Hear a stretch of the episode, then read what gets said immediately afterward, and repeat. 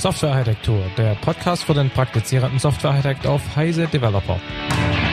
Unterstützt von InnoQ, Itemis und Siemens.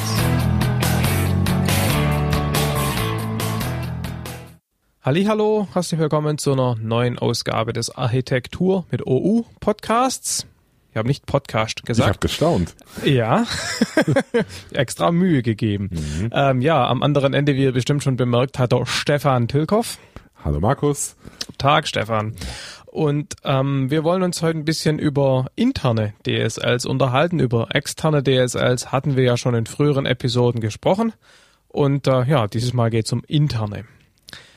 Da stellt sich die Frage, was interne DSLs sind und wie die sich von externen DSLs unterscheiden. Mhm. Stefan, willst du mal einen Versuch der Abgrenzung machen? Ich mache mal so einen Versuch, weil ich weiß, du stimmst sowieso nicht mit ihm unter, überein. Genau. Dann haben wir gleich ein bisschen Diskussion am Anfang. Ja. Also ähm, DSLs, vielleicht ganz kurz für diejenigen, die nicht das Glück hatten, alle unsere anderen Episoden zu hören oder sonst woher zu wissen. DSLs sind domänenspezifische Sprachen, also Sprachen, die auf einen auf eine bestimmte fachliche oder technische Problem- oder Lösungsdomäne zugeschnitten sind ähm, und es einfacher machen sollen, Dinge aus dieser Domäne auszudrücken. Und ähm, diese Unterscheidung intern versus extern, ich weiß gar nicht genau, auf wen sie zurückgeht. Es könnte sein, dass Fowler die zum ersten Mal so getroffen hat, oder mag ich daneben liegen? Ja, es gibt auch noch den Begriff Embedded DSL, ja. der manchmal synonym zu intern verwendet so wird, also Language, ganz klar. Ja, also es gibt ja. einen Haufen von diesem Zeug. Also die, die, die mir, mir geläufigste Definition ist, dass ähm, eine externe DSL etwas ist, das ich sozusagen explizit entwerfe und dann mit entsprechenden Werkzeugen umsetze. Also das klassischste Beispiel, das man so aus dem Unix-Umfeld kennt, wäre sowas wie Lex und Yak oder die Open Source Clones Flex und Bison. Also ich definiere eine Sprache mit irgendeiner Syntax, wie sie mir gerade gefällt und benutze dann entsprechende Werkzeuge, um einen, äh, um die notwendige Infrastruktur dafür aufzubauen, sei es ein Interpreter oder Compiler, bestehend aus Lexa und Parser und all so ein Zeug. Und ja, wo, wobei dir natürlich diese Tools, die du gerade erwähnt hast, über Interpreter und Compiler erstmal nichts sagen, sondern nur das Lexen und Parsen übernehmen. Ne? Völlig richtig, genau. Also die Werkzeuge machen erstmal das, danach ist es meine Sache, das irgendwie zu interpretieren, völlig richtig. Und ähm, die Variante einer internen DSL unterscheidet sich davon, weil die Sprache im Prinzip in eine andere Sprache eingebettet wird. Ähm, das ist äh, für jemanden, der klassische statische Sprachen kennt, vielleicht immer ein bisschen schwerer zu schlucken als für jemanden, der mit, äh, mit dynamischeren Sprachen rumspielt. Die Idee ist im Prinzip, dass ich mir eine Syntax definiere, die gleichzeitig gültige Syntax einer General-Purpose-Sprache ist und äh, trotzdem den Charakter einer domänenspezifischen Sprache hat, weil sie eben so aussieht oder weil sie mehr so aussieht, als wäre sie direkt für diese Domäne gemacht worden. Ist so eine Art Mittelding, gleichzeitig gültig in der Wirtssprache, aber auch möglichst nah an einer, an einer extra für die Domäne gemachten Sprache dran. Genau, wobei dieses gültig in der Hostsprache eine interessante Betrachtung ist. Natürlich klar, syntaktisch ist es gültig, sonst könnte der Parser nicht damit umgehen. Aber semantisch bedeutet es natürlich was ganz anderes. Das heißt also, ähm, wenn man sich überlegt, was Sprachdefinition ausmacht, dann hat man eben immer die konkrete Syntax, die abstrakte Syntax üblicherweise und dann eben die Semantik. Semantik kann man unterscheiden in die statische Semantik, die hat sowas mit Constraint Checks und so weiter zu tun und dann eben auch die dynamische oder Operational oder Ausführungssemantik und die letztendlich definiert, was ein Stückchen Programmcode, den man da hinschreibt, ähm, denn bedeuten soll. Und wenn man jetzt sagt, dass bei internen DSLs ähm, die Syntax sozusagen eine Untermenge dessen ist, was die Hostsprache erwartet, so gilt es natürlich im Prinzip für die Semantik auch, weil ich es ja mit Hilfe der Hostsprache ausführe durch einen Interpreter oder eine Übersetzung, aber trotzdem die, die direkte Bedeutung dessen, was ich da hinschreibe, ist natürlich prinzipiell beliebig und die muss ich natürlich irgendwie definieren. Hm. Interessante Betrachtung. Das führt im Prinzip direkt zu unserem nächsten Punkt hin, nämlich dem der Unterscheidung zwischen API-Design und DSLs. Also ich bin genau. mir nicht so ganz sicher, ob ich, dem, ob ich dem so ganz zustimme, was du gerade gesagt hast. Im Prinzip ist es so, wenn ich in einer, äh, wenn ich in einer Sprache, ohne jetzt besonders von DSL zu reden oder ohne besonders auf irgendwas zu achten, nehmen wir eine den meisten äh, Hörern geläufige, sagen wir mal Java oder C Sharp. In der, in der Betrachtung spielt es erstmal keine Rolle, welche von beiden. Ähm, dann ist das eine Programmiersprache, in der ich bestimmte Konstrukte habe, um die Konzepte aus meiner Domäne auszudrücken. Also zum mhm. Beispiel definiere ich neue Typen oder neue Klassen. Ähm, die haben dann irgendwelche Methoden und damit äh, schreibe ich dann Dinge dahin, die sozusagen die Sprache der Domäne verwenden. Jetzt könnte man, wenn man sehr weit gehen wollte, schon das als DSL bezeichnen. Das tut kaum jemand. Ne? Es das, macht einfach auch wäre keinen ja Sinn, alles eine DSL. Das wäre genau eben ne? richtig. Ähm, aber die Grenze ist nicht so hart, wie sie vielleicht also einfacher bei externen DSLs zu ziehen ist, weil die Grenze zwischen, äh, zwischen API-Design und Internet-DSL ist umso fließender, je abstraktere Konzepte mir sozusagen die Programmiersprache bietet. In der einen Programmiersprache kann ich neue Klassen definieren, ähm, in der anderen Programmiersprache, sagen wir mal C++, kann ich vielleicht die Bedeutung von Operatoren ändern. Ähm, ist es jetzt eine Änderung der Semantik? Also wenn die Programmierer Operator Overloading, vielleicht kennen noch ein paar Leute C++, ähm, die armen Schweine. ähm, nein, ich mag C++ sehr gern. Aber in C++ gibt es ein, gibt's ein, äh, ein umstrittenes Feature, das Operator Overloading. Ich kann Operatoren neue Bedeutungen geben, solange ich das für Typen mache, für die die Sprache deren Bedeutung noch nicht definiert. Also ich kann zum Beispiel ein Plus definieren für, äh, was weiß ich, Matrizen oder so, wenn ich die selber definiert habe. Ja. Ist, mein, das jetzt, ist das jetzt eine interne DSL, wenn ich das mache? Nee, es wäre natürlich, also erstmal, die Tatsache, dass man Semantik definieren muss, gilt natürlich nicht nur für DSLs. Insofern kannst du das nicht als Entscheidungskriterium hervor oder Du hast ja damit angefangen. Ja, klar. Ich will nur sagen, das gehört eben auch dazu. Und es gibt eben Sprachen, bei denen ähm, kann ich an der Syntax nicht so viel machen. Ich sag mal Lisp, ne? alles sieht im Prinzip immer gleich aus. Ja? Ich kann halt mhm. äh, andere Funktionen aufrufen und kann mir eigene Funktionen definieren, aber die Syntax ist im Prinzip immer halt Klammer auf, bla bla bla, Klammer zu. Ähm, aber ich kann zum Beispiel in Silos oder Kloss, ich weiß bis heute nicht, wie man es richtig ausspricht, ähm, kann man eben durch die entsprechenden Meta-Objektprotokoll-APIs die Bedeutung eines gültigen und auch vorher schon gültigen Lisp-Programms ändern. Das heißt, da gibt's eben zwar keine besonders ausgefeilten Mechanismen, um die Syntax anzupassen, aber ich kann im Prinzip die Semantik von einem beliebigen Programm beliebig umbauen. Mhm. Ähm, insofern ist das schon ein Teil der Sprachdefinition. Ich will da jetzt aber auch nicht ewig drauf rumreiten. Mhm. Aber was man ähm, vielleicht schon sieht, ist, dass die, dass die Syntax oder dass die Art der Sprache, ähm, der Wirtssprache, wenn wir das mal als allgemeinen Begriff nehmen, durchaus eine, eine große Rolle spielt genau. dafür, wie gut oder wie schlecht sie geeignet ist, interne DSLs umzusetzen oder vielmehr welchen Charakter diese internen oder externen DSLs ähm, also man, man, sieht es ja immer ganz schön an Java. Ne? Java lässt sich in dieser Tage immer ganz gut als schlechtes Beispiel für alles Mögliche hernehmen. Das können wir hier vielleicht auch wieder tun. Immer gerne. Ne? Java, Java hat eben eine relativ rigide Syntax und da kann man eben nicht besonders viel tun, was interne DSLs angeht. Und das führt dann zu so Stilblüten, dass so Geschichten wie äh, Method Chaining oder Fluent APIs oder Fluent Interface oder wie auch immer man das jetzt nennen will, also Methode A, Punkt Methode B, Punkt Methode C und so weiter und dann noch ein paar Static Imports, ähm, dass das schon als interne DSL ver, äh, bezeichnet wird. Und ähm, ich habe das auch schon gemacht, weil es in Java halt nicht anders geht, aber da ist so die Grenze zum, sagen wir mal, einfach guten API-Design erreicht und daran sieht man eben, wie du vorhin gesagt hast, dass die, die Grenzen halt verschwimmend sind mhm. oder nicht eindeutig sind. Mhm. Man kann vielleicht auch, also auch wiederum Java als Beispiel nehmen, da gibt es ein, ein, ein, Konstrukt, den nehme ich immer gerne als Beispiel, das ist das for each, ähm, das gibt es ja. seit Java 5. Ähm, und so ein for each ist ein schönes, schönes Beispiel für etwas, das von den ähm, Designern der Programmiersprache eingebaut werden muss in einem Kontext wie mhm, Java. Ne? Genau. Sowas wie for each kann ich nicht selbst definieren. Die Sprache gibt mir keine Möglichkeit, ähm, einen, einen solchen Kontroll Konstrukt ähm, zu definieren. Das muss erfordert sozusagen eine Änderung an der Implementierung der Programmiersprache selbst. Genau. Ähm, und das ist ein Unterschied der äh, zu Programmiersprachen, die ähm, es eben auch erlauben, so, erlauben, solche Dinge zu ändern, im Prinzip neue Kontrollstrukturen einzufügen. Ja, also zum Beispiel in Scala kann man das machen. Da gibt es so ein schönes Hallo-Welt-artiges Beispiel, wo ein Do-While eingeführt wird, ähm, eben über eine reine Bibliotheksfunktion. Ähm, wie du sagst, das unterscheidet Sprachen, die sich für DSLs besser eignen, von denen, die sich schlechter eignen. Ähm, wobei man eben schon auch den Unterschied dann klar machen muss. Also das, was man da in Scala zum Beispiel tut, ist, man verwendet ähm, ich sag's mal so, eine, eine clevere Mischung aus Funktionen, Lazy Evaluation, ähm, und Objekten und Methoden und der Tatsache, dass man Punkt zwischen Methoden oder beim Methodenaufruf weglassen kann. Mhm. Das heißt also, das, was man da baut, sieht zwar auf den ersten Blick aus wie ein neues ja, Schlüsselwort, ist aber tatsächlich keins. Es wird von der IDE auch nicht gehighlightet und ähm, es ist tatsächlich im Prinzip ein paar clevere Funktionsaufrufe. Mhm. Also es gibt schon einen Unterschied zwischen dem, was die Java-Jungs dann erzielt haben, nämlich eine echte Spracherweiterung, wo die IDE auch Bescheid weiß, und dem, was man mit Metaprogrammierung in äh, mittels interner DSLs erreichen kann. Es kommt vielleicht noch ein bisschen auf die Programmiersprache an. Insofern müssen wir vielleicht doch mal ein paar Sprachen beispielhaft durchgehen und mhm. gucken, welche Möglichkeiten man da drin hat, äh, um sowas zu bauen. Und ich glaube, das ist ein, ein wichtiges Kriterium. Ja. Ähm, und ähm, womit fangen wir an? Welche Sprache nehmen wir? Ah, fangen wir mit der historischen Betrachtung zu Lisp an. Ah, okay. Da haben wir beide so wenig Ahnung, dass das schnell vorbeigeht, oder? Schauen wir mal, wie lange wir unsere Hörer damit quälen. Ähm, willst du? Also, ich?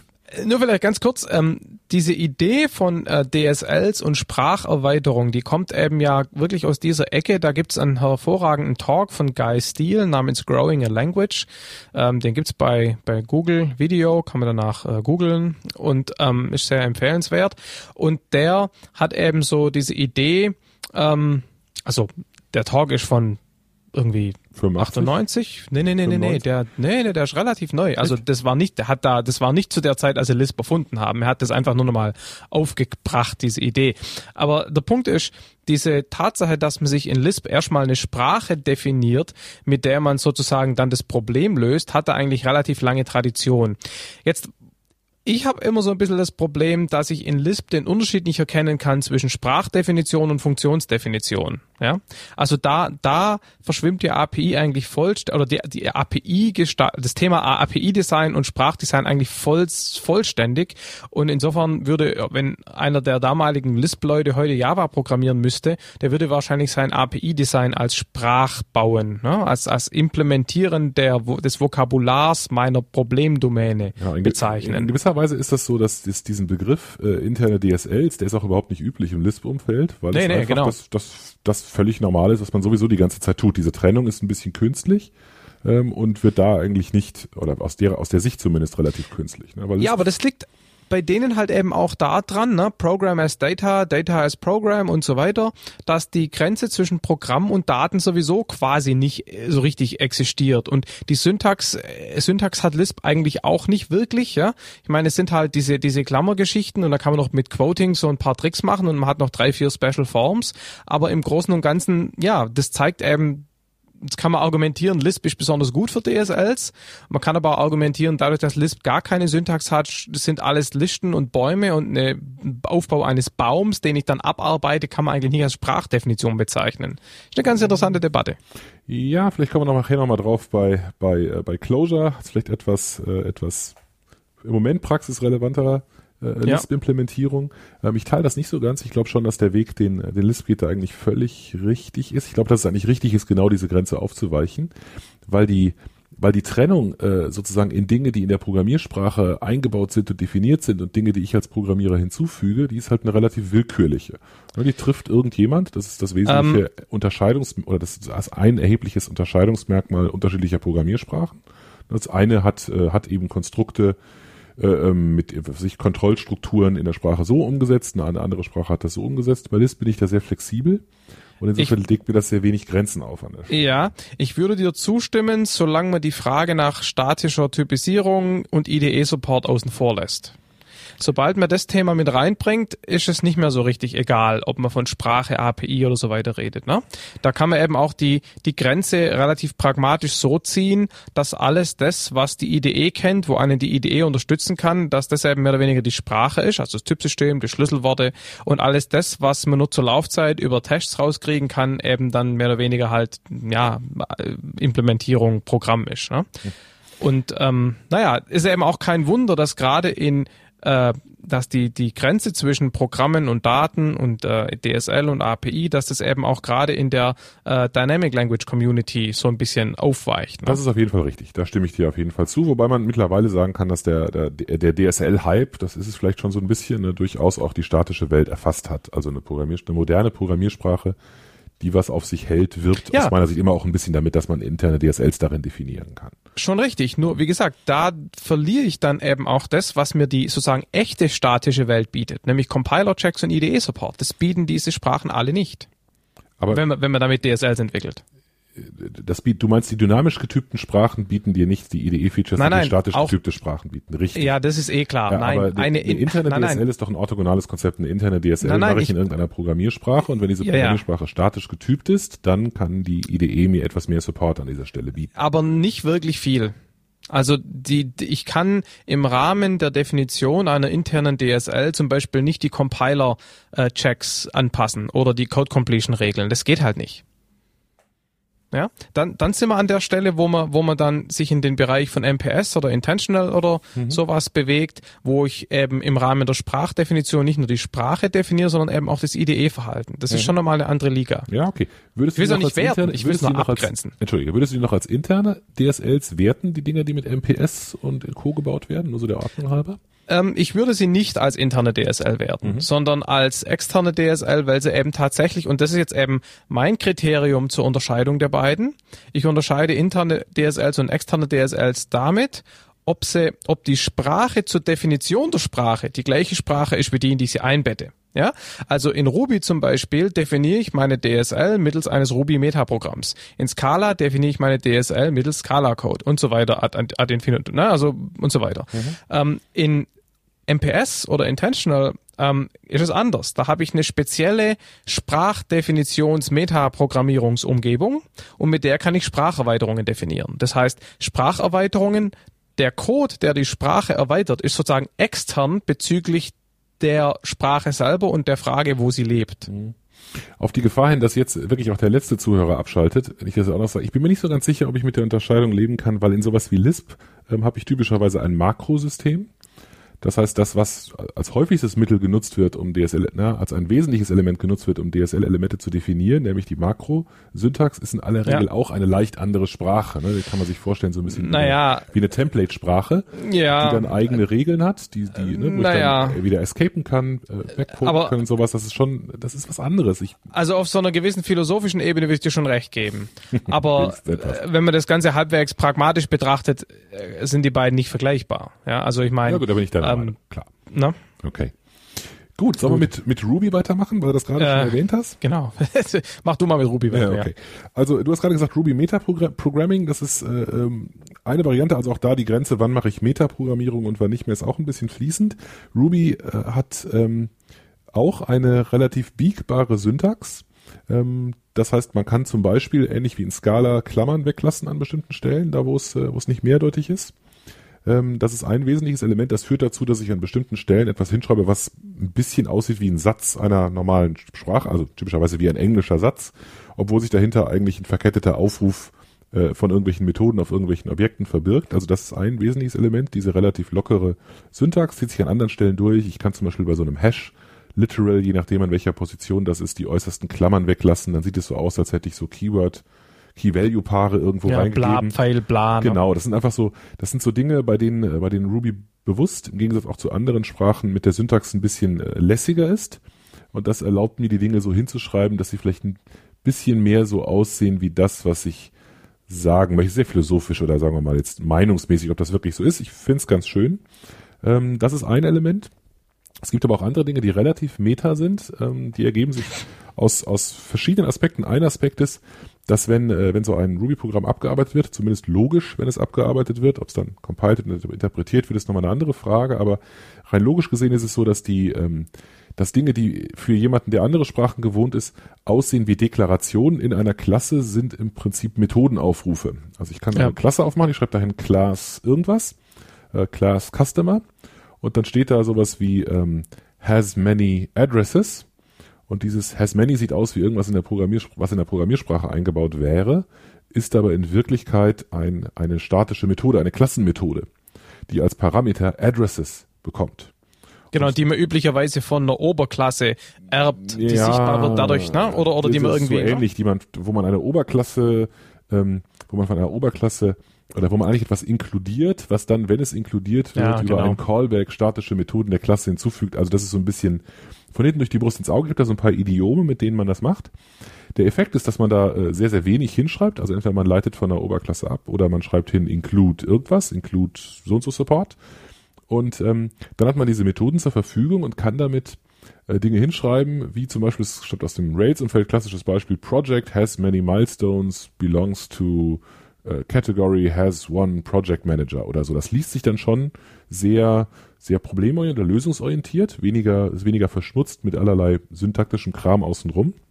Und das ist ein, das ist das weitere wesentliche Mittel. Was das Zeug intern dann macht, bleibt im Prinzip der, der Implementierung dieser Has-Many-Methode überlassen. Eine typische Sache dieser, dieser Metaprogrammierung ist, dass man dann weitere Methoden hinzufügt. Also wenn etwas zum Beispiel eine Methode Has-Many also wenn die Methode has many aufgerufen wird, has many projects, dann wird vielleicht, jetzt weiß man sehr im übertragenen Sinne, wird ein get projects, add to projects, remove from projects generiert als Methode, die hat die Klasse dann und ich muss das nicht hinschreiben. Das, das muss man vielleicht nochmal noch mal extra betonen, weil das ist schon echt cool und wirklich ungewohnt. Ähm, eine Textdatei, die ein Ruby-Programm enthält, wird eben nicht einfach nur sozusagen vom Parser gepasst und das war's dann, sondern das sozusagen das Abarbeiten der Definition einer Klasse passiert sozusagen im Interpreter, der dann während er die Klasse abarbeitet, sozusagen vom Benutzer hinzugefügten Code ausführen kann, der wiederum selber die Klasse erweitert, die er gerade baut. Genau, also ganz vereinfacht gesagt, Metaprogrammierung ist Programmierung, bei der man als Ergebnis Code erzeugt. Ne? Also ich erzeuge einfach frischen Code äh, in meiner Programmiersprache, der einfach dynamisch hinzugeführt. Stimmt, genau. Das ist genau der, der Ansatz an der Stelle. Das ist ein, äh, am Anfang ziemlich das verwirrt einen am Anfang ziemlich gewaltig. Da weiß man nicht genau, findet man das cool oder völlig abwegig.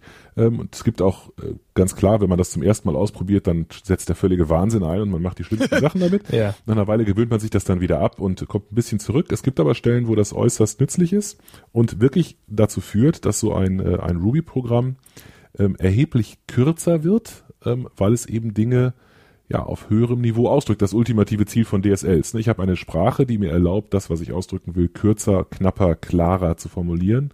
Und das erreicht man damit ganz nett. Es gibt noch ein anderes Element, das gibt es auch in anderen Programmiersprachen, zum Beispiel in Smalltalk.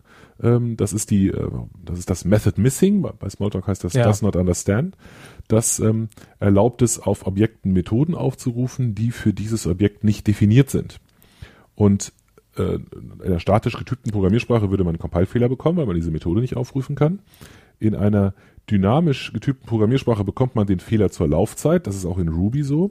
Es sei denn, man hat eine magische Methode implementiert mit dem Namen Method Missing. Und diese Methode bekommt einfach eine Chance, all das zu behandeln, was aufgerufen wird, obwohl es in Wahrheit gar nicht da ist. Das ist also eine generische Behandelmethoden, die es nicht gibt, Methode. Quasi eine Art Exception Handling, sozusagen. Quasi. Wenn man so will, ja. ja. Ähm, und das ist, äh, das ist eine hübsche Variante, weil man an der Stelle auch wieder eine Chance hat, bestimmte Dinge zu machen. Äh, man kann zum Beispiel die fehlende Methode einfach generieren oder man kann sie, ähm, man kann die Parameter interpretieren, dann wird einfach der Methodenname einfach ein weiterer Parameter, den man auswertet. Äh, die Argumente der Methode hat man natürlich auch. Und das ist jetzt ein bisschen schwer zu erklären, ohne dass man Code zeigt. Damit lassen sich sehr elegant solche, solche Bilderstrukturen aufrufen. Ich kann zum Beispiel, typisches Beispiel ist XML, da kann ich dann schreiben XML sagen wir mal, Customer. Die Methode Customer gibt es nicht, weil das XML-Objekt eine Instanz eines generischen XML-Bilders ist. Aber die Method Missing Methode interpretiert diesen Methodennamen Customer als erzeuge mir hier bitte das Element Customer als Äußeres. Und äh, mit der, in der Verbindung mit Blöcken, also Lambdas, die ich sozusagen durch die Gegend reichen kann, kann ich damit verschachtelte Strukturen aufbauen. Das liest sich sehr schön. Wie gesagt, schwer vorstellbar nach meiner abstrakten Beschreibung, aber es liest sich wirklich sehr schön und führt dazu, dass der, dass der Code hierarchisch die Struktur widerspiegelt des XMLs, das man generiert. Und gerade an dem Beispiel kann man gut, gut erklären, es ist ein weiterer, ein weiterer Vorteil ähm, interner DSLs, dass ich darüber jetzt ähm, eben auch in die Wirtssprache wiederum verzweigen kann. Ich kann eben auch alles ja. nutzen, was in meiner Wirtssprache drin ist. Also jetzt zum Beispiel irgendwelche Datenstrukturen auswerten, Datenbank-Lookups machen und dann wieder ein Stück XML erzeugen, in meinem Beispiel gerade. Was man an dem Beispiel auch nochmal schön sieht, ist eben auch, dass sich diese Art von DSLs natürlich oder diese Art der DSL-Programmierung oder Definition logischerweise besonders für dynamische Sprachen eignet, weil ähm, äh, ich kann in einem Compiler in der statischen Umgebung nicht eine Methode aufrufen, die es nicht gibt, um dann hinterher abzufangen, dass es sie nicht gibt, weil der Compiler das nicht durchlässt. Ne? Mhm. Also so ergänzen sich auch die verschiedenen Eigenschaften der Sprachen. Genau, man müsste das wenn dann anders machen. Ist nicht, vielleicht kommen wir gleich nochmal drauf auf ein Beispiel. Also man braucht dann halt wirklich eine Lösung in so einer statisch getypten Sprache, die einem erlaubt, auch in den statischen Typcheck mit einzugreifen in irgendeiner Form. Ja, genau. Also das ist halt genau der Punkt. Also beim, da, aber sowas gibt's nicht, kenne ich nicht. Mhm. Okay. Gut. Also ähm, wahrscheinlich müsste man eher sagen, ich kenne es nicht. Gäben tut's garantiert alles irgendwo. Kann sein. Vielleicht kann uns einer unserer Leser darauf hinweisen und dann Hörer. Wir, was wir da haben. Die, ähm, also generell Ruby ist ein schönes Beispiel dafür. Ich bin jetzt kein, kein Groovy-Experte. Ich unterstelle mal, dass die Funktionen sehr ähnlich sind. Syntaktisch sind sich die Sprachen sehr ähnlich. Gibt es ja auch bei einer JVM-Implementierung, sind natürlich nicht gleich, aber vom Prinzip her äh, sind ähnliche Dinge auch damit möglich, bevor uns die Groovy-Fans wieder eins aufs Dach hauen, weil wir es nicht erwähnt haben. genau. Wieder. Wieder mal, ganz genau. Hatten wir das schon äh, mal? Du hast immerhin nicht Podcast gesagt. Doch, ich habe schon mal eine böse Mail gekriegt, deswegen, ja. okay. Ähm, gut, was haben wir als nächstes? Das war jetzt mal Ruby. Was ist, was ist Converge? Converge, ja. Converge ist was, was wahrscheinlich keiner kennt, außer äh, die SE-Radio-Hörer. Ähm, wahrscheinlich es ist eine Sprache, die kommt so ein bisschen mehr so aus dem akademischen Umfeld von einem Menschen namens Lawrence Stratt äh, von irgendeiner Uni in London, deren Name ich immer vergesse oder verwechsel. Und die ist ganz interessant. Ähm, die hat ähm, zum einen die Möglichkeit, DSLs einzubetten und zum anderen hat sie ein Makrosystem und die beiden Features, also der DSL-Mechanismus verwendet die Makros und deshalb soll ich erstmal kurz erklären, was eine Makro-Facility ist. Ähm, was da passiert ist folgendes. Wenn ich in einem Programm hinschreibe 2 plus 3, ja, was passiert da? Es wird ein Syntaxbaum gebaut mit Plus oben, einem 2 auf der linken Seite und einer 3 auf der rechten Seite. Und zur Laufzeit äh, geht, sagen wir mal der Vereinfachheit halber, ein Interpreter drüber, der 2 und 3 addiert und 5 kommt raus. Ne? Passiert zur Laufzeit. Jetzt kann ich in Converge allerdings dieses 2 plus 3 auch in ähm, speziellen äh, eckigen Klammern schreiben, also eckige Klammer, äh, vertikaler Balken. Und dann wird diese Expression 2 plus 3 nicht zur Laufzeit ausgewertet, sondern zur Compile-Zeit. Das heißt also, während das Programm ähm, kompiliert oder sagen wir mal geclass, geloadet oder wie auch immer wird, also da wo der abstrakte Syntaxbaum gebaut wird, da wird jetzt 2 plus 3 ausgewertet, dann gibt es 5 und im resultierenden Programm steht dann eben nicht plus mit 2 und 3 drin, sondern einfach nur 5. Ja?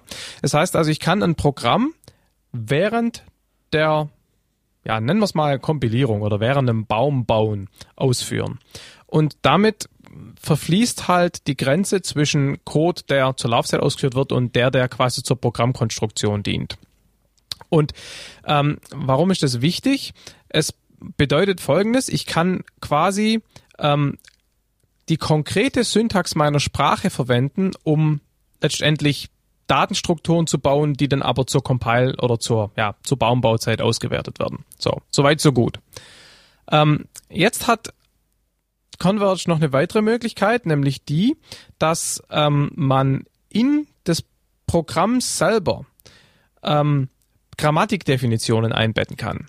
Das heißt, ich kann sagen, hier gibt es eine Grammatik, die beschreibt, weiß ich nicht, irgendwas, egal, beliebig definierbare Grammatik. Und ähm, ich gebe dieser Grammatik oder dieser Sprache einen Namen. Also nennen wir sie mal X. Ja, irgendeinen Namen. Und wenn ich jetzt später ein Programm schreibe, kann ich mit einer speziellen Syntax ausdrücken, dass der folgende Programmblock der Grammatik X entspricht. Dadurch kann der Parser quasi hergehen und sagen, okay, jetzt kommt ein Stückchen Code, der ist nicht konform zur Converge-Syntax, sondern der ist konform zur Syntax definiert mit der Grammatik X. Und ähm, das ist eine ganz nette Sache, weil ich nämlich jetzt bei der Definition von DSLs, obwohl sie in Converge-Programme eingebettet sind, nicht mehr darauf angewiesen bin, dass meine DSL-Syntax ein Subset dessen ist, was meine Hostsprache erlaubt. Ja? Ähm, das hatten wir vorhin bei Ruby und so weiter als, als ein Kriterium diskutiert und das fällt hier eben weg. So, und was jetzt passiert ist, dass der Parser, wenn er das Programm äh, ja, wenn er die Textdatei liest und liest und einen Syntaxbaum aufbaut, stellt er eben fest, hier steht X, das heißt, es kommt jetzt ein Stückchen Code der Sprache X, dann wird die Grammatik hergenommen, die im Converge-Programm eingebettet ist und es wird ein Syntaxbaum aufgebaut, der der Grammatik X entspricht. Und jetzt kommt der Trick. Jetzt wird nämlich weiterhin in dem sozusagen Metaprogramm nicht nur die Grammatik hinterlegt, sondern auch eine Reihe von Übersetzungsfunktionen, die aus dem Parsbaum, der der Grammatik X entspricht, einen Syntaxbaum baut, der Converge entspricht. Und da kommen jetzt diese Makros zum Einsatz. Das heißt also, es wird während der, während des Bauen des Abstract Syntax Trees wird quasi, wenn ein Stückchen Code der Sprache X kommt, wird ein X-Baum gebaut und dann wird dieser Übersetzer, der auch vom DSL-Entwickler hinterlegt wurde, äh, quasi gestartet, der aus dem X-Baum einen Converge-Baum macht und damit quasi eine Runterübersetzung von der DSL-Syntax auf die Syntax der Hostsprache passiert. Und dann kann ich das Ganze kompilieren und ausführen. Mhm. Klingt ein bisschen so, als wäre der Einsatzbereich so ähnlich wie beim MPS, nur halt eine Ebene tiefer implementiert, kann man das so sagen? Ähm, ja, wie man es will. Also es gibt halt erstmal keinen Tool-Support, ja. Das mhm. heißt also, das wird keine IDE erweitert oder irgend sowas. Converge ist auch eine, eine Python-artige Sprache. Das heißt also, ist auch von der Typisierung her dynamisch. Das heißt, da wird auch keine, kein Tool-Support irgendwie erwartet. Ähm, du hast insofern sicherlich recht, dass du quasi eine Grammatik definierst und eine Übersetzung in die Hostsprache. Und das muss man zwar mit MPS nicht so machen, man kann das aber im Prinzip so machen, abgesehen davon, dass es keine Grammatiken gibt, aber das ist ein anderes Thema. Mhm. Also insofern ja. Das Schöne ist eben, was mir an dem Ansatz extrem gut gefällt, ist, dass die DSL, die ich baue, eine vernünftige Grammatik hat und eine, ich sag's mal, schön strukturierte Übersetzung in die Hostsprache. Das ist, wenn man es mit Ruby baut, das ist jetzt natürlich eine Geschmackssache, aber bei Ruby ist es ein mehr oder weniger verstreutes Metaprogramm. Es gibt auch keine Grammatik meiner DSL, ja, ganz offensichtlich, weil es eine mehr oder weniger clevere Verwendung von Metatricks ist. Ähm, und insofern finde ich das eigentlich einen ganz schönen und aufgeräumten Ansatz. Mhm. Das ist vielleicht eine, wirklich eine Geschmacksfrage. Ne? In gewisser ja, Weise ist in den anderen Sprachen ist das sehr viel normaler und sehr viel üblicher. Man, man redet gar nicht so lange darüber und ähm, sieht das einfach als relativ normalen, Klar, normalen ja. Anteil. Deswegen fällt einem das vielleicht nicht so auf, wie es dir auffällt, wenn du sozusagen explizit mit diesem Blick drauf schaust. Ich glaube, Ja, ich meine, ich, ich denke halt, äh, ähm, das, das ist ein guter Punkt, was du sagst. Was du ja sagst, ist ein Ruby-Programmierer, der programmiert vor sich hin und dann programmiert er wieder ein bisschen Metacode, was seinen späteren Anwendungscode ein bisschen lesbarer, sprich DSLiger macht, ja. Und das Ganze passiert so in einem Flow. Und ähm, das Ganze eignet sich natürlich auch besonders dann besonders gut, wenn man eben auch, sagen wir mal, relativ einfache DSLs hat oder DSLs hat, die den regulären Ruby-Code inkrementell ein kleines bisschen erweitern. Wenn man aber tatsächlich in Anführungszeichen richtige zusätzliche andere Sprachen baut, dann könnte ich mir vorstellen, ich habe keine Erfahrung mit Ruby, ja, aber dann könnte ich mir vorstellen, dass dann einfach auch in, durch die Implementierung eine Komplexität erreicht wird, wo man sich vielleicht freut, wenn man eine vernünftige Grammatik und eine etwas strukturierte, strukturierte Implementierungsmöglichkeit hätte. Sag jetzt mal so. Hm. Ich bin mir nicht sicher. Es gibt so gewisse Muster, die man, äh, die man da machen kann. Also ich, auch ich weiß das nicht genau. Ne? Ich, ich kann nicht ja, genau, aber ich kenne die Sprachen zwar jetzt hauptsächlich aus der aus der internen Perspektive, aber ich bin mir deswegen auch nicht sicher, ob das jetzt ähm, deutlich davon profitieren würde. Man hat natürlich eine gewisse Vereinfachung dadurch, dass man eben nicht noch weitere Werkzeuge hat, wie bei externen. Ähm, das ja. ist ein Punkt. Ähm, zum anderen ist es so, dass man äh, durchaus ja auch da noch mit gewissen Mustern Dinge trennen kann. Also zum Beispiel sagt, ich habe ja, typischerweise irgendeine Engine, die irgendwas ausführt. Das, was ich der Engine vorwerfe, ist vielleicht irgendetwas, was ich mit objektorientierten Mitteln abstrahiere. Das ist sozusagen ein Modell oder was weiß ich meine, also eine Art Repräsentation dessen, was die Engine Klar. ausführen soll. Und der, das, das Metazeug, die DSL ist sozusagen nur ein bisschen syntaktischer Zucker, um die Erstellung dieses Modells leichter zu machen. Das ist überhaupt vielleicht auch ein guter Punkt. Also diese, diese, die, an dem Endeffekt, was du ja sagst, ist, wir haben eine Datenstruktur, für die gibt es einen Interpreter und statt jetzt eben hinzuschreiben, na, was sich äh, State Machine S gleich New State Machine, mhm. Transition T gleich New Transition, genau, ganz klar. S.add Transition T, ja. Statt sowas schreibe ich jetzt einfach irgendwas hin, was eine schönere Syntax hat, was aber letztendlich im Hintergrund genau dazu führt, dass wieder genau so eine Datenstruktur erzeugt Ganz wird. genau. Das ist nicht immer der richtige Ansatz, aber sicherlich, ja. wenn die Komplexität größer wird. Ne? Ich ja. glaube, da habe ich, hab ich oft ja auch nicht mehr nur eine Darstellung. Dann will ich vielleicht auch die, die State Machine in anderen Formaten raus externalisieren oder so. Was auch immer ja, das sein mag, will ich darüber irgendwelche Reflection machen oder so. Das will ich nicht auf den Programmiersprachenkonstrukten, sondern auf dem, was das im Modell halt entsprechend aus, ausprogrammiert genau. habe. Ja. Klar, wenn man, wenn man so vorgeht, dann ähm, sind sicherlich einige der Nachteile, also sagen wir mal so, mal bös formuliert, dann ist das Metaprogrammierungs-Syntax-Chaos zumindest auf das Erstellen des Baums lokalisiert. Okay, ich unterschreibe zwar Metaprogrammierung Syntax Chaos nicht, aber ist in Ordnung. Sei dir mal, sei dir mal gestattet. Ketzerisch. Ich meine es ja nicht so bös, wie ich es formuliere. Ich will es ja nur deutlich machen. Genau. Gut, was machen wir als nächstes? Closure. Clojure, Clojure sehr gern. Ähm, über Lisp haben wir schon ein bisschen gesprochen. Clojure ist auch ein Lisp, ein Lisp für die JVM. Ähm, das unterscheidet sich in ein paar Dingen von dem, was, was wir vorher so besprochen haben. Also zum einen ist es zwar ein Lisp, das heißt dieses Code is Data, Data is Code äh, spielt da auch eine große Rolle. Ähm, es hat aber auch etwas mehr Syntax als die klassischen Lisp-Dialekte, die vielleicht der eine oder andere so kennt. Ähm, also es hat auch ganz viele runde Klammern. Ähm, es hat aber auch eckige ähm, für Vektoren und es benutzt diese Unterscheidung zwischen äh, Vektoren und Listen, äh, unter anderem auch um dem Code etwas mehr Struktur zu geben. Also Leute, die mit Lisp äh, umgehen, also insbesondere äh, äh, Neulinge, die mit Lisp umgehen, sind immer total erschlagen von der Anzahl der vielen runden Klammern und der Tatsache, dass alles, ob das nun ein Funktionsaufruf ist oder ein Conditional ist oder eine Liste oder irgendwas anderes, immer mit dem gleichen visuellen Mittel sozusagen ausgestaltet wird. Ähm, äh, Clojure ist da ein bisschen anders und macht zum Beispiel eine Methodendefinition so, dass die Argumente der Methode in einem Vektor stehen, also mit eckigen Klammern und der Rest in runden Klammern. Das sind so Kleinigkeiten, aber die machen es durchaus relativ äh, hübsch lesbar. Es sind auch ein paar Klammern weggelassen an Stellen, wo doppelte Klammern in, in, in was weiß ich, Common Lisp einen immer so ein bisschen irritieren. Ich finde das ganz gut gelungen. Aber das ist eigentlich nur Syntax. Wie gesagt, davon hat, haben alle Lisps nicht so wahnsinnig viel. Ähm, und das ist deswegen interessant und spannend, weil man halt ähm, durch diese, durch diese ähm, ähm, Homo-Ikonizität, darf man das sagen auf Deutsch? Ähm, also diese, diese Überlappung, Code is Data, Data is Code, kann man eben mit äh, Code, mit dem man Daten erzeugen kann, logischerweise auch Code erzeugen. Und das beste Beispiel dafür ähm, ist das Makro Facility. Ähm, Clojure hat zwar keine Reader-Makros, egal was das ist, aber normale Makros, ähm, die funktionieren so, dass wenn der Compiler sozusagen auf ein Konstrukt stößt, das aussieht wie ein Funktionsaufruf, aber definiert ist als Makro, dann macht er sowas ähnliches wie das, was du gerade für Converge äh, ja, geschildert genau. hast. Er ruft eben äh, ein Stück Code zur Compile-Zeit auf und dieses Stück Code transformiert den den Inhalt dieses Makros, also das, was sozusagen hinter dem, hinter dem Makronamen in den runden Klammern drin steht, ähm, das Makro transformiert dieses Ding dann in den Code, der tatsächlich kompiliert werden soll.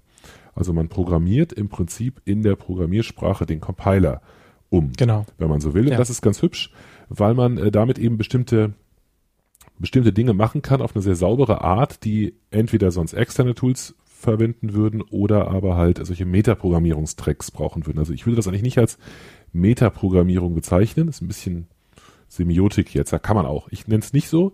Ähm, für mich ist das schon was Eigenes, weil ich an der Stelle halt wirklich ähm, ähm, den Compiler unter umprogrammiere, nichts zur Laufzeit mache damit. Ja, es ist, halt, es ist Metaprogrammierung, weil ich halt programmiere. Ja, Pro, um es ist schon Metaprogrammierung, aber eben keine Laufzeit-Metaprogrammierung. Keine Run, ja. kein Runtime-Metaprogramming, sondern genau. Compile-Time-Metaprogramming. Genau.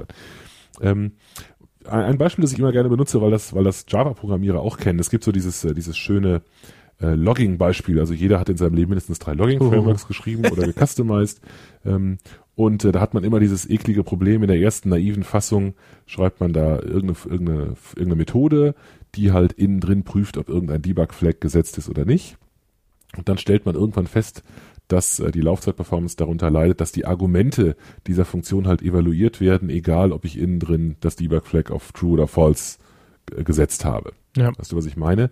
Ähm, dieses Evaluieren ist einfach eine Regel der Sprache. Die Sprache evaluiert zuerst die Argumente, bevor sie die Funktion aufruft, die mit diesen Dingern dann irgendwas macht. Also das meine ich dann, wenn die Argumente halt selber Funktionsaufrufe sind. Und so etwas kann ich, äh, kann ich mit Closure-Makros ändern. Ich kann ein Log-Makro schreiben, das tatsächlich auch die Evaluation der Funktionen, die die Argumente ausmachen, nur durchführt, wenn das tatsächlich drin ist. Dieses, diese Kontrolle über die Evaluation, das ist das Wesentliche, was Makros von Funktionen unterscheidet. Sonst komme ich auch mit Funktionen da schon sehr, sehr weit, auch für interne DSLs. Aber das ist ein bisschen die, das erklärt so ein bisschen die Philosophie in, in Closure und in anderen Lisps, dass man im Prinzip ähm, sehr, sehr stark versucht, äh, die, die Sprache so zu bauen, dass sie eben dem Problem entspricht. Und weil das eben alles immer die gleiche Syntax hat, lässt sich ein selbstdefinierter Programmierkonstrukt auch überhaupt nicht unterscheiden von einem eingebauten. Das kann man genau. als Vor- oder Nachteil sehen. Ich empfinde es als Vorteil, weil eben die Sprache sich so verbiegen lässt, bis sie genau das mit minimalem Aufwand darstellt, was auf oberster Ebene meines Problemstacks sozusagen steht. Ja, genau. Okay. Na, ich, ich wollte gerade wieder dieses Tool-Thema und IDE-Thema ansprechen, aber ich dachte, ich spaß mir mal. Du sprichst es ja immer an. Also natürlich ist es so, Eben. dass Clojure ist auch eine, deswegen mache ich es jetzt mal zuerst. Clojure ist natürlich eine dynamisch getypte Sprache. Das heißt natürlich, es ist eine dynamisch getypte Sprache. Das heißt, ähm, der ähm, IDE-Support ist da ähm, äh, nicht in der Lage, über das Typsystem irgendwelche Rückschlüsse darauf zu ziehen, wie mein Code strukturiert ist und kann deswegen äh, bestimmte Dinge nicht machen. Ähm, auf der anderen Seite ist meine freche Behauptung, dass man in dem Zeug so viel kürzeren Code schreibt, dass sich zu einem großen Teil die Notwendigkeit reduziert, das Ganze zu machen. Ich weiß, dass du das Argument nicht frisst, nee, aber das, das mich nicht daran, es zu sagen. Nee, stimmt. Und die Diskussion haben wir auch regelmäßig. So und ich, ich will das auch, ich, nee, also nicht, dass du mich da falsch verstehst. Ähm, ich habe das, glaube ich, schon mal in dem Podcast gesagt. Ich würde wirklich gern mal ganz wirklich gern mal mit, mit Clojure oder, oder auch Ruby mal ernsthaft was arbeiten. Ich glaube halt einfach, es gibt einfach verschiedene Stile und verschiedene Anforderungen an, an auch Tools. Es kommt nachher noch ein bisschen, wenn wir uns drüber auslassen, wer solche DSLs verwendet und wann sie wie geeignet sind. Und in manchen Fällen ist der nicht vorhandene Tool Support echt ein Problem. In anderen Fällen ist es offensichtlich kein Problem und das hat auch wirklich auch gar nicht werten. Man mhm. muss es einfach nur, muss sich einfach klar sein drüber. Genau. Vielleicht schieben wir es nach hinten. Ich stimme dir auch zu. Es gibt einen Fall, in dem der Tool Support sehr, sehr wichtig ist. Ähm, das ist aus meiner Sicht die, die Tatsache, wenn jemand der nicht in der in der äh, Programmiersprache genau. wann er sich damit auskennt, aber die Frage ist halt, ob das überhaupt ein Fall für interne DSLs ist. Ne? Insofern stimme nee, ich nee, mit, ne? mit externen DSLs und Support bin ich voll deiner Meinung. Deswegen würde ich niemals behaupten, dass interne DSLs immer die richtige Wahl sind. Aber jetzt greifen wir wirklich ein bisschen vor. Jetzt greifen wir absolut vor. Machen. Genau, und wir haben das extra so schön vorbereitet, ja, dem Ganzen so eine schöne Struktur gegeben, wir können jetzt nicht vorgreifen. So ist das. Deswegen sag du doch mal was zu Scala. Genau, also Scala, ähm, statische Programmiersprache, die statischste Programmiersprache der Welt, wenn man sich anguckt, was da alles an Typisierungsregeln drinsteckt. Ich dachte, das sei Haskell, oder? okay, war, war also wie auch immer. Also wie, Aber war schön bösartig, ist in Ordnung. war gar nicht so gemeint. Ja. Ähm, okay, Faden verloren. Also, es geht um DSLs in Scala und ähm, da gibt's, ist ein bisschen schwierig zu erklären, wie, wie man das in Scala macht. Also diese klassischen Metaprogrammierungsgeschichten kann man eben so nicht verwenden, weil Scala eben statisch typisiert ist und eben ich da nicht einfach Methoden aufrufen kann, die es nicht gibt. Aber Scala, ich glaube, du hast vorhin schon gesagt, erlaubt auch, dass man an ein paar Stellen mehr oder weniger überflüssige Klammern weglässt. Und Scala erlaubt auch, dass man an der einen oder anderen Stelle den Methodenaufrufspunkt weglässt. Und das heißt, unter bestimmten Bedingungen kann man eben sozusagen einfach eine Reihe von Wörtern hinschreiben, die ähm, quasi einfach hintereinander stehen, ohne Punkte dazwischen, die aber im Prinzip Methodenaufrufe sind. Und der Trick, den man dann eben macht, ist, man schreibt, sagen wir mal, ein Wort hin, ich rede jetzt ein bisschen abstrakt, man schreibt ein Wort hin und dieses Wort agiert quasi als mehr oder weniger Konstruktor einer Klasse. Das heißt, dieses, wenn man das Wort hinschreibt, wird ein Objekt erzeugt. Das nächste Wort, das man hinschreibt, ist, man kann den Punkt weglassen, ein Methodenaufruf auf diesem Objekt. Ja, also statt a.b schreibe ich a Leerzeichen b und dadurch wird, wie gesagt, durch den Methodenaufruf wird jetzt möglicherweise ein neues Objekt erzeugt, auf dem ich dann die nächste äh, Methode aufrufe. Also eigentlich ist das die klassische Implementierung dessen, was man eben auch mit Fluent Interfaces macht, dass man eben eine Reihe von Methoden auf Objekten aufruft, die die jeweils vorher aufgerufene Methode erzeugen. So, was jetzt in Scala eben der Trick oder was da eben als Trick dazukommt, sind, sind zwei Dinge. Das eine ist, ich kann einen Punkt weglassen, deshalb sieht es schöner aus. Ein paar Klammern auch. Es gibt auch Hash-Literale, also auch da kann man so ein paar Sachen machen. Aber der eigentliche Punkt ist, dass es in Scala eine Möglichkeit gibt, du hast es gerade schön vorbereitet, die Evaluierung von einem Stückchen Code eben auch auf später zu verschieben.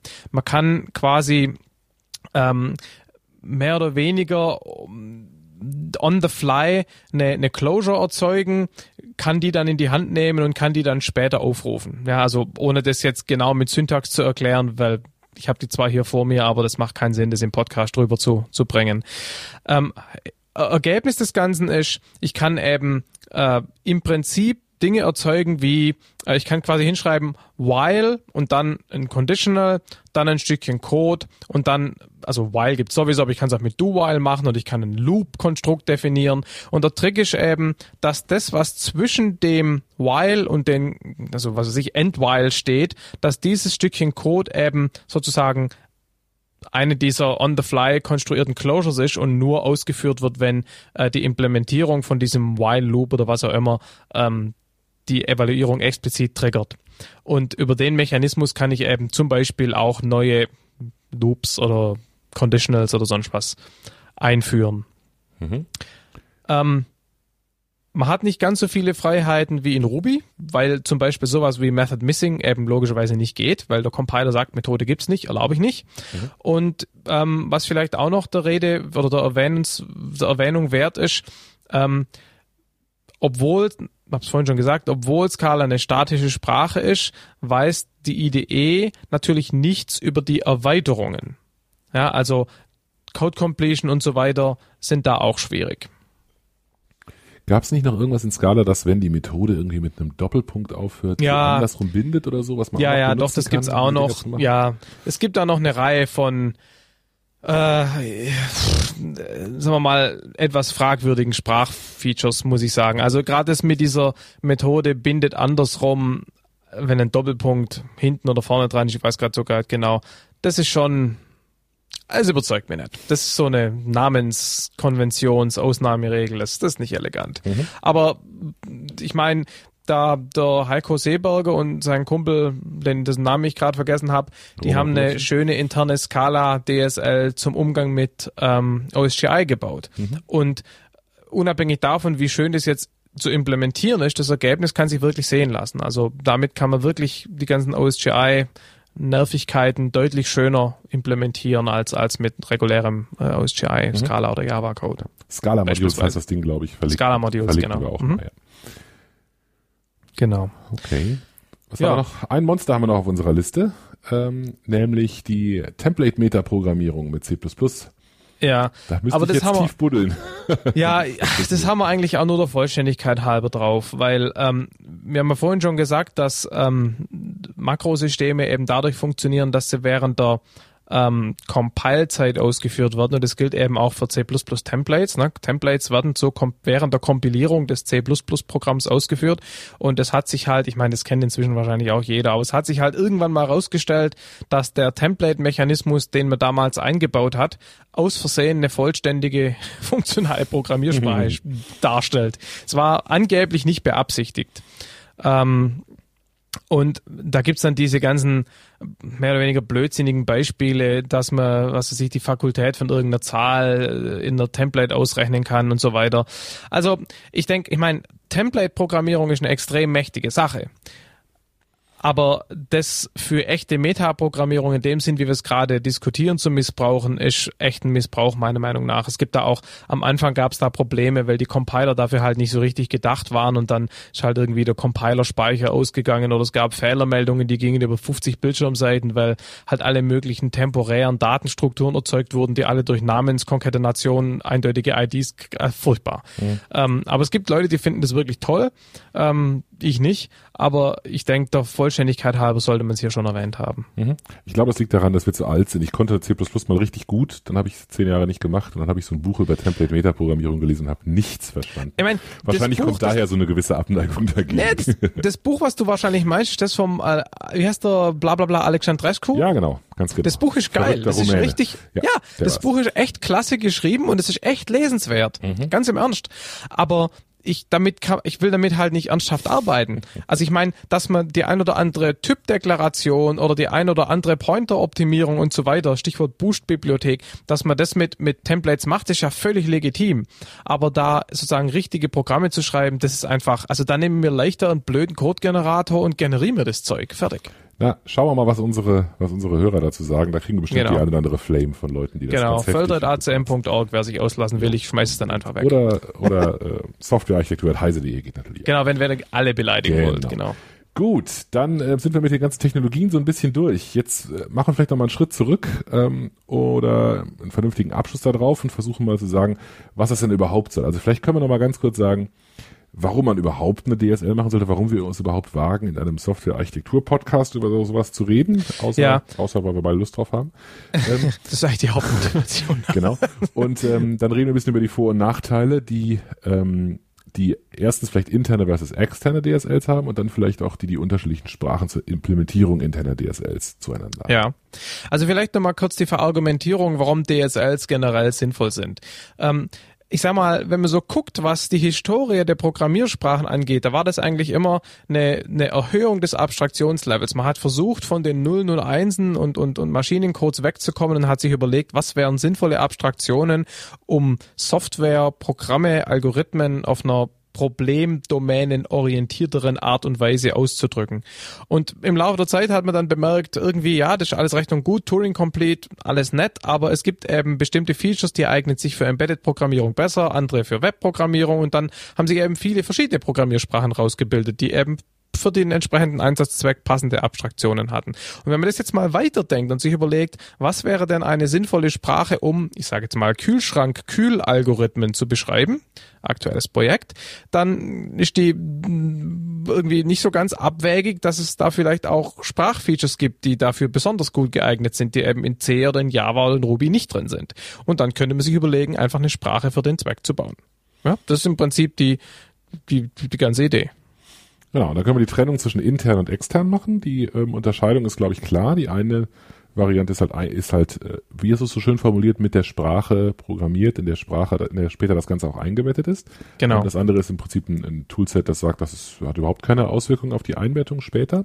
Ähm, ich glaube, der, für mich ist der, gibt es gibt viele Unterschiede und viele Argumente. Das Argument, das für mich am allerbesten zieht, haben wir gerade schon mal kurz angesprochen.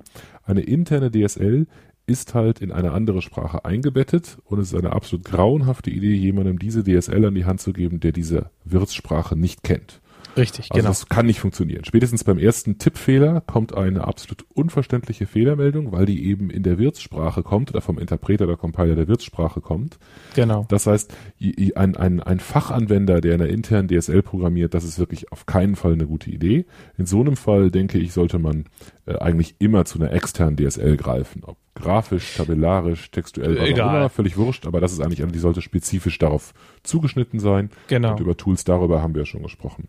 Und um es vielleicht einfach nochmal etwas plakativer auf den Punkt zu bringen, interne DSLs sind von Entwicklern für Entwickler oder vielleicht für, sogar für sich selber. Mhm. Und externe DSLs können natürlich auch für Entwickler gedacht sein, haben aber meiner Meinung nach auch das zusätzliche Potenzial, dass sie eben für externe oder für Nicht-Programmierer auch taugen kann. Genau, das ist unter ein- Umständen. Ja, und das ist jetzt ein interessanter Punkt. Ich komme mehr und mehr zu der Überzeugung, da sind wir, glaube ich, nicht einer Meinung, dass, ähm, dass der Umkehrschluss fast auch gilt. Also wenn ich, wenn ich nicht einen Fachanwender bedienen möchte, der die, der Ja. die Sprache nicht kennt, dann bin ich mittlerweile mehr und mehr der Meinung, dass eine interne DSL die bessere Wahl ist. Aber, aber äh, Stefan, so einfach ist ja das ist ja nicht. ich weil, extra gesagt, weil, mehr und mehr, um den Hintertür Ja, nee, weil, zu ich lassen. meine, stell dir vor, du willst irgendwas mit EJB machen, du musst irgendwelche komischen XML-Files generieren. Wie machst du das mit der internen DSL? Hervorragend. Ja, gut, ich kann das schon, je nachdem. Ich kann das Oder- schon mit einer, mit einer entsprechenden internen DSL, kann ich sowas schon machen. Also ich kann Äh. durchaus zum Beispiel mit JRuby auch, Ja. Java Code, was auch immer.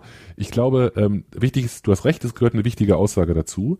Der ähm, im Prinzip, da stimmst du mir wahrscheinlich wieder zu, ist die externe DSL für den Entwickler in aller Regel eine, ein Ausdruck der, einer Schwäche der Programmiersprache. Oder der Zielplattform. Ja, einverstanden. Also wenn ich zum Beispiel Ja. äh, Java 1.4 mit EJB 2.1 habe, dann sind die Möglichkeiten, mir das Leben auf rein interner DSL-Basis zu erleichtern, äußerst begrenzt. Genau. In irgendeiner Form muss ich mir da ein Tooling drumherum bauen, das Genau. mir diese Redundanzen einfach zusammenzieht und mir erlaubt, Oder, was auch immer ich um, dann ein- nehme. Um ein Beispiel zu nehmen, was weniger nach altbacken und irrelevant klingt. ähm, Auch wenn das ist man, überhaupt, leider überhaupt nicht irrelevant. äh, naja, aber altbacken. ähm, ähm, naja, also was ich sagen will, ist, ähm, also was ja so ein bisschen mitschwingt, ist, modernere Plattformen äh, sind da besser und da braucht's diese Workarounds nicht mehr, ne? So, so ein bisschen. Ja, da hast du ja ganz auch recht. meine ich, äh, sie sind weniger, sie brauchen es weniger stark, aber es ändert natürlich nichts an der Programmiersprache. Also eine Programmiersprache, Genau. die mir Ja, halt die Konstrukte nicht bietet oder die mir Ja. nur eingeschränkte Konstrukte bietet. Ich komme halt mit einer Java-basierten DSL, wenn man das überhaupt so sagen kann, nur bis zu einem bestimmten Punkt. Ja, ich ja, kann klar. so Fluent API machen. Bestimmte Dinge kann ich damit nicht, deswegen muss ich dann eine externe DSL Ja. machen. Mit einer Sprache wie, äh, wie Ruby oder Clojure äh, erreiche ich, oder von mir aus auch Scala, da habe ich jetzt nicht genügend Erfahrung, aber das unterstelle ich Ja. einfach mal, erreiche Ja. ich diese Grenze nicht oder zumindest sehr, sehr viel später. Genau. Und dann ist das, glaube ich, die bessere Wahl. Um, um noch ein anderes Beispiel zu bringen, Embedded-Programmierung mit C gegen ein seltsames Echtzeitbetriebssystem. Ne? Einfach Da, brauche ich nicht anfangen mit C, Metaprogrammierung, das gibt's sowieso nicht. Und da sind DSLs echt eine, eine klasse Sache. Ne? Also ja, auch, auch wenn sie nur von Entwicklern verwendet werden. Einverstanden. Das sind aber im Prinzip sind, sind, sind äh, externe DSLs für Entwickler in aller Regel äh, ein Zeichen, dass irgendwo halt äh, irgendwas nicht so ausdrucksstark ist, wie man es gerne hätte. Aus welchen Ja, nachvollziehbaren also- Gründen auch immer. Kann ja auch ein Constraint sein, der nichts mit Altbacken zu tun hat, wie zum Beispiel Memory Limit, was du gerade gesagt hast. Ne? So Genau, also ein, ein Aspekt, der da ja auch reinspielt, ist Interpretation versus Codegenerierung. Wenn ich halt Code generieren muss, weil das Zielsystem irgendwelchen Code erwartet, da hilft mir irgendeine clevere Metaprogrammierungsgeschichte erstmal nix. Ja? Genau. Wenn ich an der Ähm, Zielplattform nichts ändern kann, du hast genau, richtig. Ist das so. Ja. Und eine Analogie, die ich immer eben bringe bei, bei der Frage Codegenerierung oder nicht, ne? ich habe da immer diese Tropfsteinhöhle, ja, also quasi von oben nach unten wächst der Stalaktit, das ist quasi der Codegenerator, und der Stalagmit, der kommt von unten nach oben, das ist die Runtime. Und ähm, je mehr ich natürlich die Chance habe, an der Runtime was zu ändern, desto weniger Bedarf habe ich für Codegenerierung. Und wenn ich das zum Extrem bringe, baue ich mir eine schöne Laufzeit und hänge oben eine interne DSL drüber und habe eine super Sache. Mhm. Wir sind uns völlig einig. Schade. naja, ganz am Ende dürfen wir das auch mal sagen. okay. Ähm, gut, damit haben wir im Prinzip unsere Frage, wann extern, wann intern auch schon so weit wie möglich eigentlich beantwortet, glaube ich. Es hängt natürlich immer stark von den, von den Umständen ab, die typische Consultant-Antwort, ne? wie immer. Genau, genau. Ähm, aber ähm, ich denke, die wesentlichen Punkte haben wir durch. Fällt dir noch was ein, was wir unbedingt noch besprechen müssen, wenn wir schon über interne DSLs reden? Ähm, nee, ähm, eigentlich nicht wirklich. Gut, dann würde ich sagen, machen wir hier Schluss. Genau, wir freuen uns wie immer über Feedback an Softwarearchitektur mit ou.heise.de. Ganz genau. Und es wäre auch ganz toll, wenn wir mal ein erstes, äh, ein erstes Telefonat, äh, ein MP3 oder was ähnliches bekämen, damit wir das mal in die Show einbauen können. Genau, das wäre eine gute Sache. Alles klar. Gut, Markus, vielen Dank. Dir auch. Bis zum nächsten Mal. Bis zum nächsten Mal. Ciao. Tschüss.